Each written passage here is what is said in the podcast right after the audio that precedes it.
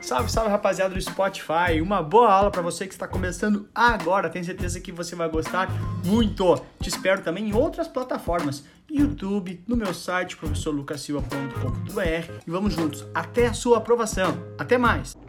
Vamos embora aqui então. O que é essa letra de câmbio, tá? Bom, antes de mais nada, vamos lembrar lá da nossa aula uh, de CDB, tá?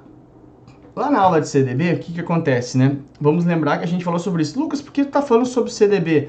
Ora, gente, porque é, é a, a, letra de câmbio é muito parecida com CDB. Aí vamos lembrar que o agente superavitário colocava o seu dinheiro sobrando dentro do banco e esse banco pega esse dinheiro e empresta lá na outra ponta. Ok. Uma das formas que esse agente superavitário, esse cara que tem dinheiro sobrando, pode escolher é colocar um certificado de depósito bancário. Comprar um CDB de um banco. Aí tu pensa assim, ah, Tá, Lucas, mas o que, que teve? Por que isso aqui? Calma, que eu quero fazer uma analogia que tu vai entender bem a letra de câmbio. Ou seja, esse cara aqui, esse rapaz aqui, resolveu aplicar o seu dinheiro dentro, uh, me parece aqui que tá ruim a transmissão, vamos ver se vai realmente falhar aqui, agora acho que voltou. Ele vai colocar o seu dinheiro, ok? Dentro, uh, vai comprar um CDB, um certificado de depósito bancário. Ao realizar isso, Voltou, travou. Ao realizar isso, o que, acontece? Ele está investindo seu dinheiro, ok? E o banco utiliza isso para captar grana para emprestar na outra ponta. É assim que é o CDB. Ok, legal, bacana, tudo isso a gente já viu na aula de CDB. Eu não vou me alongar muito aqui nesse tema. Ou seja, na prática, na prática é o banco captando dinheiro através do CDB. Ok, Lucas, mas o que, que tem a ver isso? Bom, agora a letra de câmbio é igual. Só que ao invés de ser emitida por um banco, ela vai ser emitida por uma financeira. Nesse caso aqui, eu usei a Crefisa como exemplo. Isso aqui é uma financeira, ok? Financeira que concede crédito para pessoa física aqui, né? Para curto e médio prazo. Então, tem isso aqui também pode aparecer com o nome de financeira ou nome de sociedade de crédito, financiamento e de investimento. Lembra lá nos, nas carteiras possíveis de um banco múltiplo que aparece a carteira de financeira? Sociedade de Crédito, Financiamento de Investimento, SCFI. A Crefis é um exemplo, a BV Financeira é outro exemplo, ou seja, tem várias. Aliás, a Crefis dando uma força para a rapaziada do Palmeiras aí, né, campeão brasileiro deste ano. Aproveita porque ano que vem o Inter vai ser campeão brasileiro, ok? Então, a galera da Crefisa utiliza, assim como o banco utiliza o CDB para captar dinheiro, a galera da Crefisa utiliza a letra de câmbio. É o CDB, só que é das financeiras. Por isso esse paralelo inicial. Então tu pensa assim, meu, esse cara aqui, ele pensa assim, ah, eu coloco o meu dinheiro lá no Banco do Brasil, ou coloco meu dinheiro na Crefisa. E é óbvio que a Crefisa, por ter mais risco, a Crefisa vai ter uma rentabilidade maior do que o Banco do Brasil, porque existe mais risco ao investir esse dinheiro lá dentro da Crefisa. Assim, ah, entendi, bacana. Então, de novo, a letra de câmbio, ela é o CDB da financeira. E eu, a financeira vai utilizar isso aqui para captar grana, para emprestar lá na outra ponta para o deficitário. Então, ela é igual ao CDB, via de regra. Título de renda fixa, tem cobertura do fundo garantidor de crédito, tem os mesmos riscos do CDB, a única diferença é que quem emite não é um banco, quem emite é uma financeira. Dito isso, a gente pode entrar um pouco mais no detalhe. Tu entendeu por que, que essa, dessa analogia inicial entre os dois caras, né? Então vamos lá. Quais são esses riscos então existentes? De novo, os mesmos lá, os mesmos do, do, do CDB. Risco de mercado. O que, que é risco de mercado? Vamos lembrar, lembra que eu.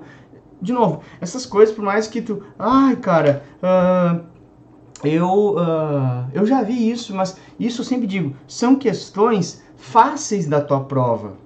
Então, quanto mais a gente estiver voando nessas questões, deixa para errar o que é mais difícil. Então, ó, risco de mercado. Lembra que a gente brincou assim, ó? O ativo subiu, ops, o ativo caiu, o ativo subiu de novo, o ativo caiu. O ativo está oscilando. Isso chama risco de, forma um M aqui, risco de mercado. Ok? Então, porque o título oscila de preço, perdão, oscila de preço de acordo com os prazos, ok? Além disso, tem o risco de crédito. Ó, crédito começa com C de calote, ok?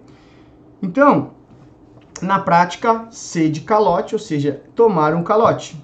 Essa é a ideia básica. Ó, o Juliano disse que travou aqui. Será que porque para mim aqui está funcionando perfeitamente?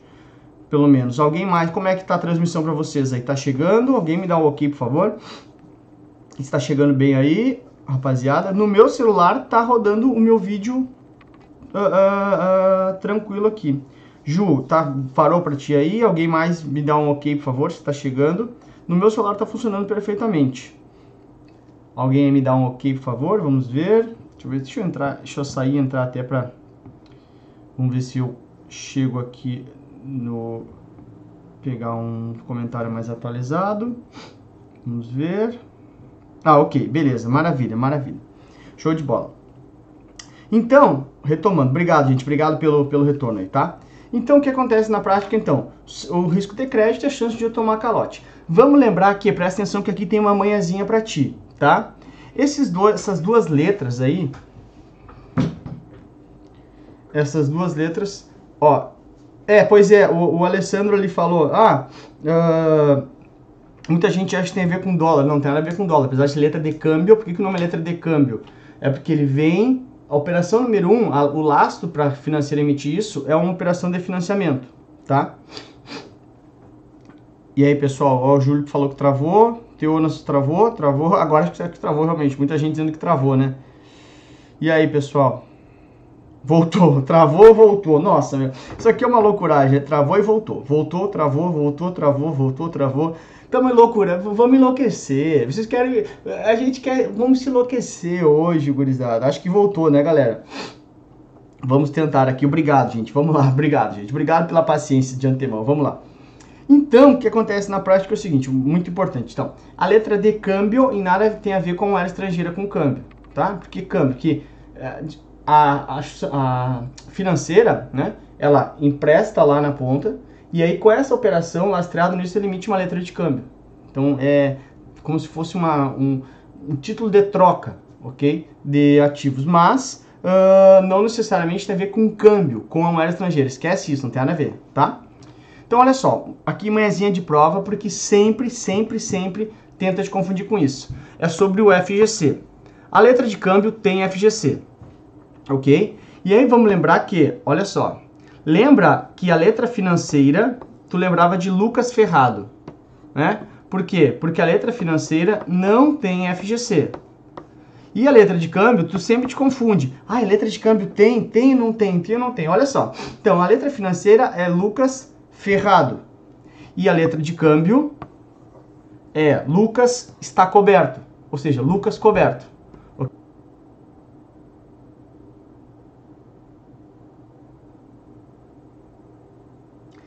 Então, olha só, o Alessandro até perguntou ali, olha, eu achava que a letra de câmbio não era coberta pela FGC. Isso é um grande, é uma grande pegadinha uh, da tua prova, tá? Então, olha só, presta atenção, bastante importante, presta atenção. Letra financeira, Lucas está ferrado.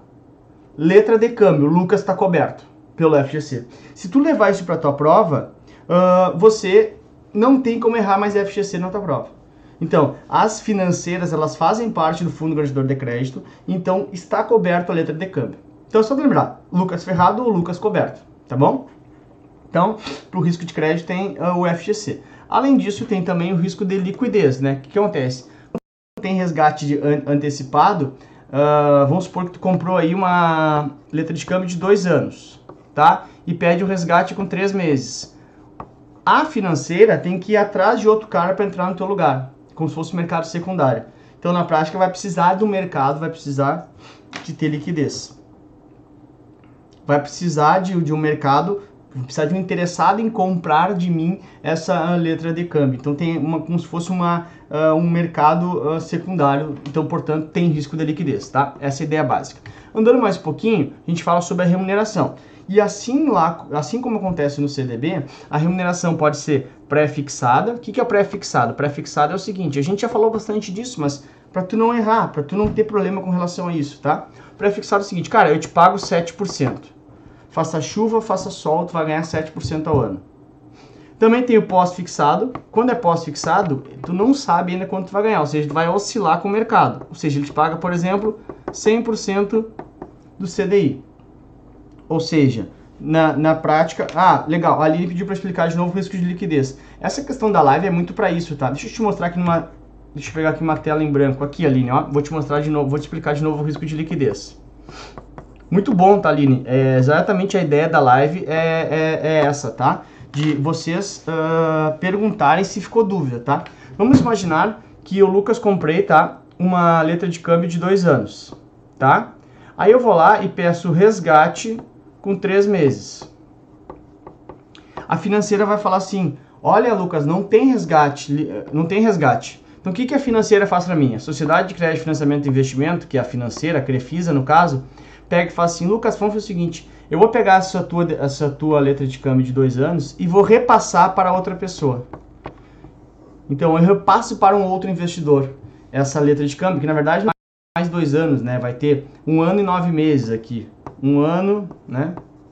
Um ano e nove meses. Porque já passou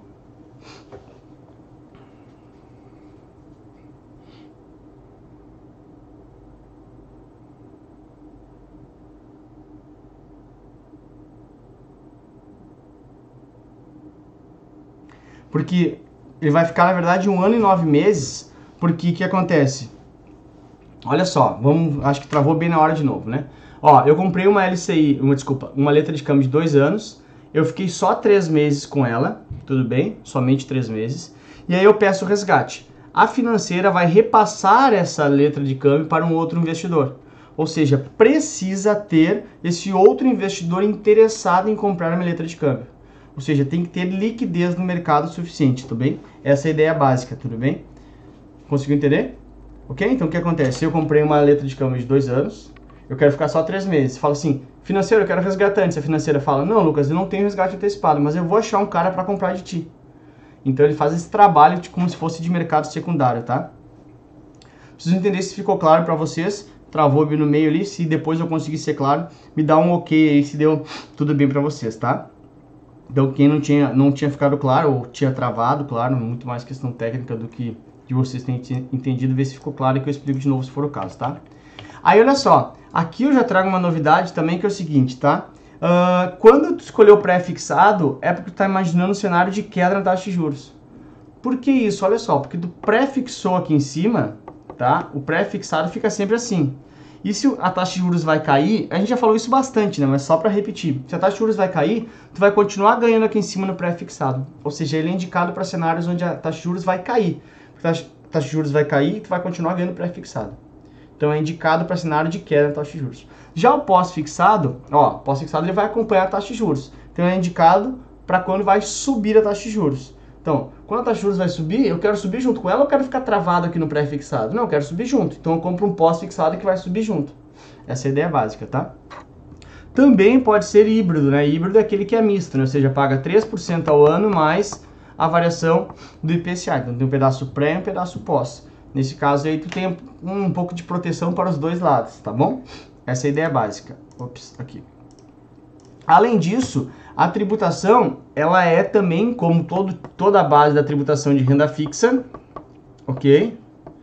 A base de renda fixa, que é o que? IOF depois imposto de renda. Aliás, uma dica bem importante para toda a renda fixa, para os fundos de investimento de renda fixa também. Olha só, pensa, deixa eu ver se a internet vai estar boa aqui na hora da dica. Pensa em ordem alfabética. Primeiro eu cobro o IOF, Segundo, eu cobro o imposto de renda. Isso aqui é só fazer em ordem alfabética. Ok? Em ordem alfabética. Então, primeiro se cobra o IOF, depois do saldo, do, do, do rendimento que fica, do, do, saldo do rendimento, depois de cobrado o IOF, se cobra o imposto de renda. Em ordem alfabética, bem fácil, não tem como errar, tá? Então, imposto de, uh, IOF primeiro, depois imposto de renda. Ok. E a tributação da letra de câmbio, né? Que é um título de renda fixa, ok? Ele segue também essa regra. Primeiro se cobra o IOF, lembrando que o IOF é uma alíquota regressiva que incide somente até o 29 dia. Então ele vai reduzindo, ó, primeiro dia 96%, segundo dia, ai, ai, ai, ai, ai, tá dizendo aqui que tá ruim a conexão. Então, primeiro dia, o IOF como é que funciona? Primeiro dia, 96%, segundo dia, 93% e vai caindo. Chega em 3% em, em, em 29 dias. E o que é importante para a tua prova? 30 dias ou mais, ele é alíquota zero. Ok? Então, o que acontece na prática? Se eu ficar 30 dias ou mais, eu não pago imposto de IOF. A Juliana perguntou: tem sempre IOF? Depende, Ju. Se eu ficar 30 dias ou mais, eu já não pago mais IOF. O IOF é mais ou menos assim: oh, fica um pouquinho de tempo aqui comigo, pelo menos. O IOF, que eu chamo é o imposto da carência. Né? Sabe quando a pessoa é carente fala assim: fica comigo, fica mais um pouquinho, por favor, fica um pouquinho. O IOF é imposto para pessoa carente, então ele fica pelo menos 30, pelo menos 29 dias contigo. Então o IOF é um prêmio uh, para uh, a pessoa ficar um tempinho. O cara diz, ah, fica comigo, mozão. Ah, mozão, não vai embora, por favor. É, e para isso fica o IOF, que o cara fica pelo menos 29 dias com o corpinho ali, entendeu? Essa é a ideia básica do IOF, imposto para pessoa que é muito apegada, né? Ah, fica 29 dias aqui pelo menos. Essa é a ideia, tá? Já o imposto de renda, naquela tabela regressiva, aliás, a tabela não é dada na, na tua prova, tem que decorar, tudo bem? Dependendo do prazo que eu fico, vai ter uma determinada alíquota. Essa é a ideia básica, tudo bem? Lembrando que primeiro se cobra IOF, depois se cobra imposto de renda, tá? Chegamos finalmente aqui, então. Ops, ah, aqui tem um resuminho, né? né? Sobre a letra de, de, de letra de câmbio. A rentabilidade pode ser pré, após ou mista, os riscos, lembrando que tem o FGC e também a tributação, tá?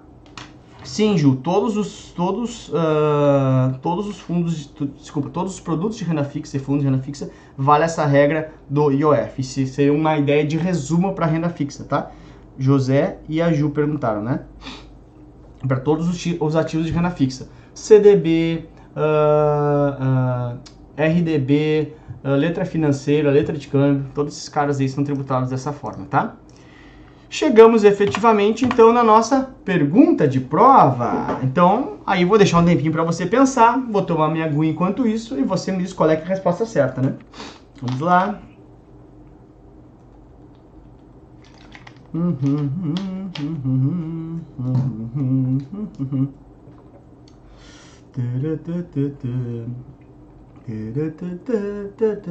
Sabe a musiquinha de consultório esperando? É a musiquinha aqui então. Eu tô mais ou menos na frente ali, é só uma palavra que aparece um pouquinho na frente, que eu tô. Minha cabeça ali é só aí, tá? Então. É grande, são grandes alternativas. Qual será a sua alternativa que você acha correta? Duas pessoas já falaram C, né?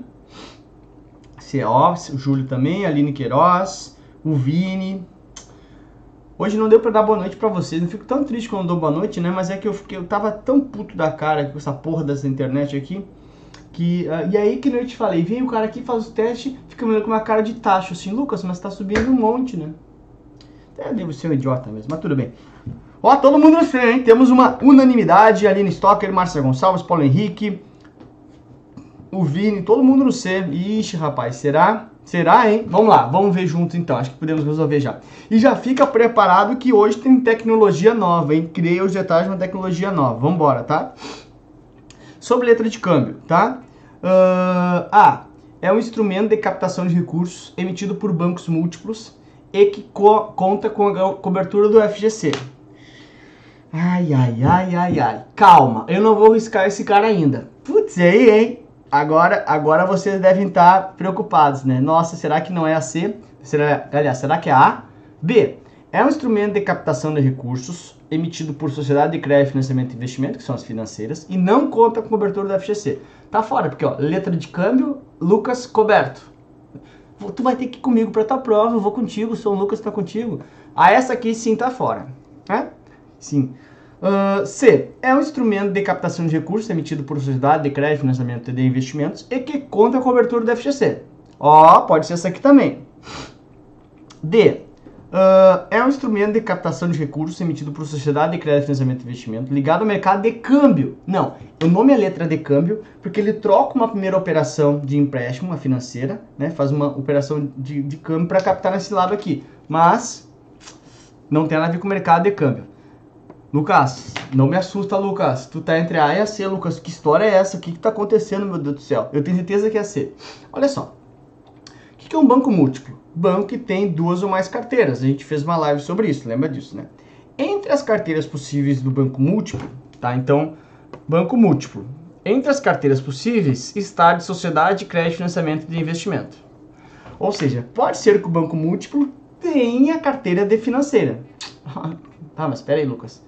Só que por que, que a A não está certa? A não está certa porque ele fala que isso é qualquer banco múltiplo. Se fosse um banco múltiplo e ele citasse que tivesse essa carteira, aí poderia emitir. Mas como ele não citou, realmente essa não está certa e realmente essa está certa, porque é emitido por financeira e também conta com garantia do Fundo Garantidor de Crédito, Lucas Coberto. Por que, que a não está certa? Porque a A não, é to não são todos os bancos múltiplo, múltiplos que podem emitir letra de câmbio, somente os bancos múltiplos com carteira de financeiro. Essa é ideia básica, tá bom? Muito obrigado por ter escutado essa aula aqui no Spotify junto comigo. Valeu pela companhia e te espero também em outras plataformas, no YouTube, no Instagram e também no meu site, todos eles com o professor Lucas Silva. Até a próxima!